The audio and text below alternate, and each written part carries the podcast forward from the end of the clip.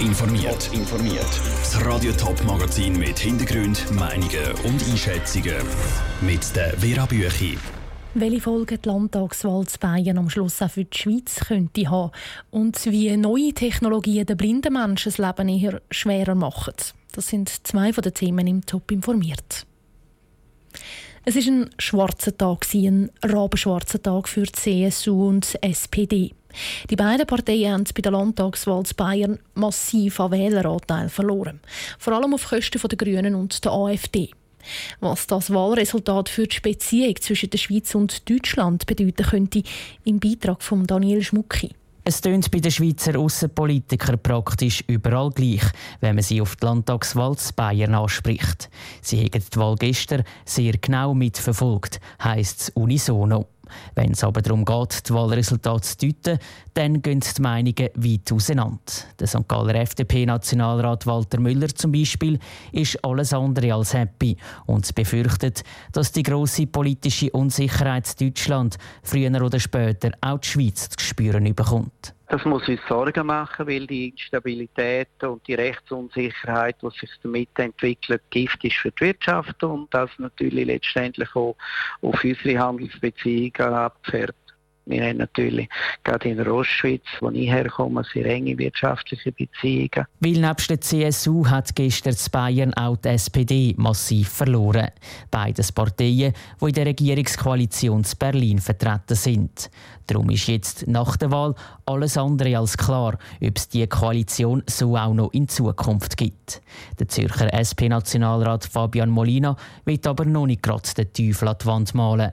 Er sagt, die Zukunft der grossen Koalition Deutschland steht und fällt mit der Landtagswahl Hissen in zwei Wochen wenn die beiden Koalitionsparteien CDU und SPD auch wieder stark werden verlieren, gehe ich davon aus, dass die große Koalition nicht wird heben, dass es Neuwahlen wird geben und wie sich dann die Beziehungen zwischen Deutschland und der Schweiz werden entwickeln, das steht noch in den Sternen. Trotz dem Wahldebakel von der CSU und der SPD zu Bayern Unmittelbare Folgen für die Beziehungen zwischen der Schweiz und Deutschland erwartet die Schweizer Außenpolitiker nicht. Wie es in Zukunft aussieht, bleibt abzuwarten. Das ist ein Beitrag von Daniel Schmucki. Für die CSU heisst es jetzt Bayern das erste Mal, dass sie eine Regierungskoalition bilden muss. Etwas, was sie seit Jahrzehnten nicht mehr machen musste. Man meint ja, dass die neuen Technologien vor allem dafür da sind, dass das Leben leichter wird. Zum Beispiel mit den digitalen Technologien, die das Kommunizieren, Billett lösen oder auch Rechnungen zahlen schneller und einfacher machen. Aber gerade für Blinde sind so neue Technologien häufig eher ein Fluch als ein Segen, zeigt der Beitrag von Andrea Nützli. Technologie wird auf der Welt immer selbstständiger, moderner und schneller. Für den Normalbürger ist es ein Vorteil, wenn mit dem Handy schnell per Touchscreen kann Nachricht geschrieben werden oder in einem Lift per Touch kann der richtige Stock gewählt werden.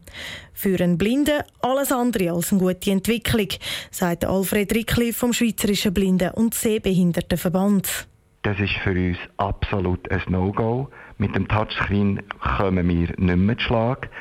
Wenn die Mechanik fehlt, ist für uns ganz eine neue Herausforderung. Eine Herausforderung, die aber eher mehr kommt als weniger.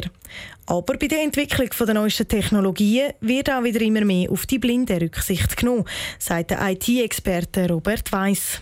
Mehrere Sachen sind am Aufkommen. Was sich mehr noch wie sind vor allem so haptische Funktionen, dass das System selber mit dem Blinden kann interagieren oder dass er gewisse Informationen in Form von Impuls und so überkommt. Oder das ist, wird wahrscheinlich also sich in die Richtung entwickeln. Sonst ist er dann schon ein bisschen verloren, das muss man schon so sehen. Die Entwicklung sieht auch der Alfred Rickli vom Blindenverband. Er nennt auch gerade ein Beispiel, wie Technologie das Leben von einem Blinden auch vereinfachen kann. Beispielsweise Handy, wo ein Voice-System integriert hat. Mit dem Handy kann heute der versierte Blind im Restaurant beispielsweise Menükarten einscannen und dann sich vorlesen das sind Lichtblicke, das sind gute Entwicklungen. In der Schweiz gibt es über 300'000 Blinde und Sehbehinderte. Heute am Internationalen Tag vom Weißen Stock wollen Verbände mit Aktionen in der ganzen Schweiz auf die Situation der Blinden aufmerksam machen. Der Beitrag von Andrea Nützli. Am Nachmittag zum Beispiel protestieren Zürcher Blindenverbände beim Zürcher Rathaus. Sie fordern, dass der Kanton Zürich in vielen Bereichen endlich mehr macht für Blinde und dass er die UNO-Behindertenrechtskonvention konsequent umsetzt. Ein Bericht hat vor ein paar Wochen nämlich gezeigt, dass das noch nicht passiert. Top informiert, auch als Podcast. Mehr Informationen gibt es auf toponline.ch.